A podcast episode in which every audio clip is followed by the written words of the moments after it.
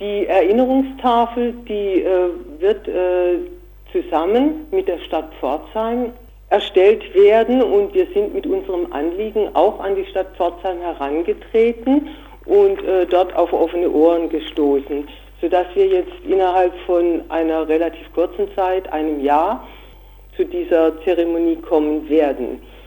Wir haben in diesem Zusammenhang die Akten der staatlichen Überlieferung ausgewertet, zum Beispiel Wiedergutmachungsakten, Gerichtsakten und auch das Gefangenenbuch äh, in Pforzheim. Darüber hinaus Akten aus, die, aus dem KZ Kieslau und dem Frauengefängnis Gotteszell.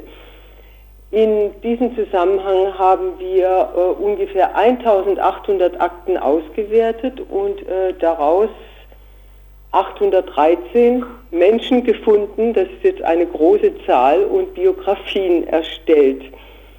Äh, Menschen, die äh, in Pforzheim gelebt haben oder im Umkreis davon und äh, sich sowohl in Wort, Schrift als auch Tat gegen den absoluten Machtanspruch der Nazis gewehrt haben.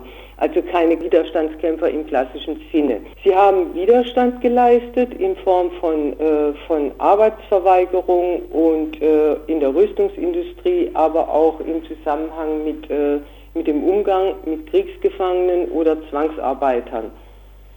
Es sind äh, viele Zeugen Jehovas dabei, da äh, in Pforzheim eine große Gemeinde dieser religiösen Gruppe äh, lebte und auch noch lebt.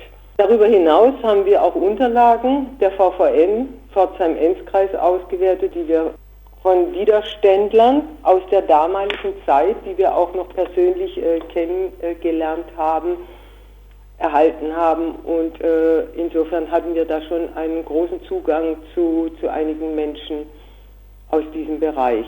Es wird jetzt etwas entstehen, was es bisher in der Bundesrepublik nicht gibt. Es gibt nicht nur eine Erinnerungstafel in Form einer Stele, sondern diese Tafel ist mit einem QR-Code verbunden mit einer interaktiven Datenbank, also mit Suchmöglichkeiten, in der diese über 800 Biografien enthalten sind, in der ein Glossar enthalten ist, die verwendete Literatur, damit man das alles nachvollziehen kann. Von daher ist es also was ganz, ganz Neues, das zwar äußerlich erst einmal völlig gewöhnlich aussieht, aber äh, tatsächlich für die schulische, außerschulische Jugendarbeit, Bildungsarbeit für interessierte Leute die Möglichkeit bietet, über diese Tafel hinaus zu den Biografien und in vielen Fällen auch zu den Fotos dieser Menschen äh, zu gelangen, um die es eigentlich geht. Das können äh, Leute gewesen sein, äh, die bei der Resistance gekämpft haben, Leute, die jüdische Menschen gerettet haben, wieder andere wurden zur Wehrmacht gepresst ja, und äh, sind aus der Wehrmacht geflohen, haben desertiert. Es sind auch Leute darunter, zum Beispiel der jüdische Kommunist Edgar Ginsberger, der hier im Gefängnis saß 1933, 34, dann Deutschland verlassen musste und ab 1936 in Spanien äh, gegen den Militärputschisten Franco kämpft. Es sind also es ist ein ganz, ganz breites Spektrum von Menschen mit völlig unterschiedlichen Handlungsweisen. Aber wenn man zum Beispiel anschaut, die Gegner aus politischen Parteien. Das sind zu 55 Prozent äh, KPD-Mitglieder, zu 25 Prozent Mitglieder der Sozialistischen Arbeiterpartei. Und zum Widerstand gehört zum Beispiel, dass diese Gruppen im Juli 1932 eine gemeinsame Demonstration durchgeführt haben unter der Parole Hitler bedeutet Krieg. Wenn man die religiösen Gruppierungen nimmt, besonders hervor die große Gruppe, schon genannt, der Zeugen Jehovas, damals genannt ernste Bibelforscher. Die haben zum Beispiel zweimal nachts Flugblätter in die Briefkästen gesteckt gegen die Nazis, indem sie den Terror der Nazis gegen ihre Gegner dokumentiert haben. Das ist recht wenig bekannt, aber über 60 Personen dieser Religionsgruppe ja, haben wir gefunden, die sich auf die eine oder andere Weise gegen die Nazis betätigt haben. Hatte Pforzheim damals eine besondere Bedeutung in der NS-Zeit? Ja, hat insofern eine besondere Bedeutung, als Pforzheim eine der wenigen Städte in unserer Gegend ist, äh, in der die Nazis bei den letzten sogenannten freien Wahlen im März 1933 57,5 Prozent der Stimmen bekommen hat. Während es im ganzen Reich in Anführungszeichen äh, nur knapp 44 Prozent waren. Also Pforzheim war damals äh, schon ziemlich braun nach den Unterlagen, die Sie mir geschickt haben, war es nicht äh, unbedingt gleich ähm, einfach zu bestimmen, auf welchen Raum man sich beschränkt oder auf welchen Zeitraum. Was den Zeitraum angeht, geht es klar um Widerstandsakte während der NS-Zeit, aber Sie scheinen sich auch nicht darauf beschränkt zu haben. Können Sie das vielleicht erklären? Wir haben auch Menschen gesucht äh, und gefunden, die äh, sowohl vorher Widerstand äh, leisteten als auch ganz zum Ende der NS-Zeit hin. Also insofern ist der Zeitraum nicht so ganz genau zu definieren. Bloß ein Beispiel. Mhm. Schon vor, weit vor 1933 haben jüdische Organisationen auch in Pforzheim, zum Beispiel der Zentralverein Deutsche Staatsbürger jüdischen Glaubens oder der Jüdische Frontkämpferbund, vor den Nazis gewarnt, haben plakatiert, haben Flugblätter herausgegeben. Und die Arbeiterparteien haben schon 1932 große Demonstrationen durchgeführt gegen die drohende Gefahr des Faschismus. Wenn man dann über den 8. Mai 1945 hinausgeht, ist die Geschichte nicht fertig. Denn die Menschen, die Widerstand geleistet haben, die haben dann nach 1945 nicht einfach nichts gemacht, sondern haben sich engagiert bei dem Aufbau eines demokratischen Staatswesens. Sie waren vielfach Bürgermeister, eingesetzte, gewählte Bürgermeister. Acht von ihnen waren in Landtagen oder Landesversammlungen, verfassungsgebende Landesversammlungen. Viele waren gewählte Gemeinderäte. In Pforzheim wichtig, zum Beispiel in Baugenossenschaften tätig. Pforzheim war ja zu 80 Prozent zerstört. Es muss also Wohnraum geschaffen werden und darin haben sich diese Widerständler äh, hauptsächlich engagiert. Gibt es vielleicht bestimmte Biografien oder äh, dokumentierte Widerstandsaktionen, auf die ähm, Sie besonders aufmerksam geworden sind durch Ihre Arbeit oder die Sie besonders beeindruckt haben? Wenn man im Archiv sitzt und dann äh, wieder eine Akte vor sich hat und wieder eine Akte vor sich hat, ich sag's mal so, manchmal äh, ist das auch ein seltsames ja, Wiederfinden.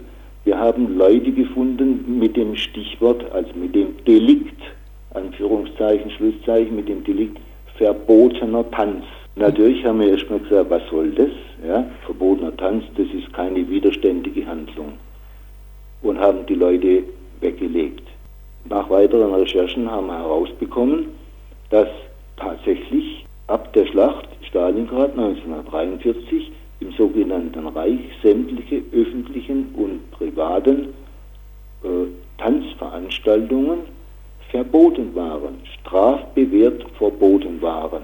Das heißt, die Menschen, die verbotenerweise eine Tanzveranstaltung durchgeführt haben, die haben genau gewusst, was sie gemacht haben. Das ist nichts anderes wie zum Beispiel das Abhören von Zitat Feinsendern. Das galt als Rundfunkverbrechen. Das sind beides äh, Handlungen, die sich gegen Anweisungen bzw. Verbote der Nazis gerichtet haben. Und äh, es war tatsächlich hm, eine, ja, so wird man wohl das sagen müssen, eine private Tanzveranstaltung in einem Gasthaus außerhalb von der Stadt. Wenn Sie jetzt fragen, was besonders, das Besondere ist bei unserer Untersuchung, wir schauen nicht nur nach den Menschen in oder aus Pforzheim, sondern wir haben auch über 60 Menschen aus der Resistance, also der französischen Widerstandsbewegung, die kürzer oder länger im Gefängnis Pforzheim eingesperrt waren. Und selbst bei diesen Leuten im Gefängnis haben wir gefunden, dass die untereinander durch Klopfzeichen oder Kassiber kommuniziert haben und an ihrem Willen, nämlich ein freies Frankreich, beziehungsweise einmal heißt die Formulierung für ein Europa ohne Barbarei, dass sie da im Gefängnis selber weiter gekämpft haben und auch Fluchtversuche unternommen haben. Viele Datenbanken, wie ich verstanden habe, bestanden schon hier und da. Worin bestand dann Ihre Arbeit oder was hat Ihnen am meisten Arbeit gemacht? Was wir äh, immer im Blick hatten, ist die Suche nach Bildern. Und äh, die war nicht einfach. In den Akten finden sich äh, nur gelegentlich mal Bilder. Äh, meistens, äh, wenn welche vorhanden sind, dann in den äh, sogenannten Verfolgerakten, also die Akten des Sondergerichts Mannheims. Da sind dann hin und wieder sogenannte Dreierstreifen drin, also Akten, die von polizeilicher Seite her erstellt worden sind.